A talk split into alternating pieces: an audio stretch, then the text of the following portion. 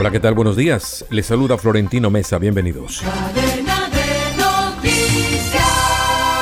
En el cuarto y último debate fue aprobada en la Cámara la prórroga de la Ley de Orden Público que sustenta la paz total propuesta por el gobierno, con lo que el texto pasará a conciliación con el ya avalado por el Senado para recibir la sanción presidencial y entrar en vigor.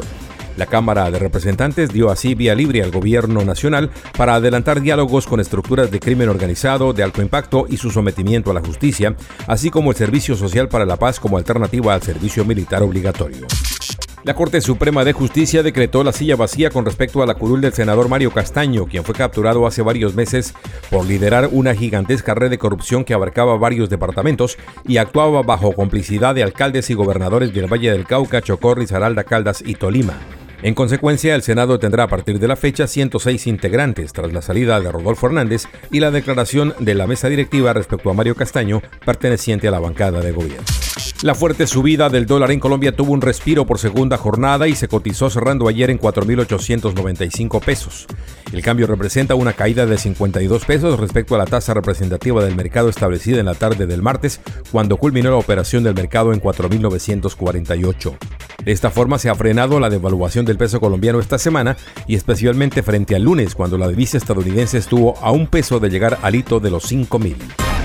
Descarga gratis la aplicación Red Radial y encuentra siempre una radio para tu gusto. Escucha lo mejor de la radio hablada en Colombia, noticias, deportes, entretenimiento, programas familiares, música en todos los géneros y gustos, y cada hora los avances informativos en cadena de noticias.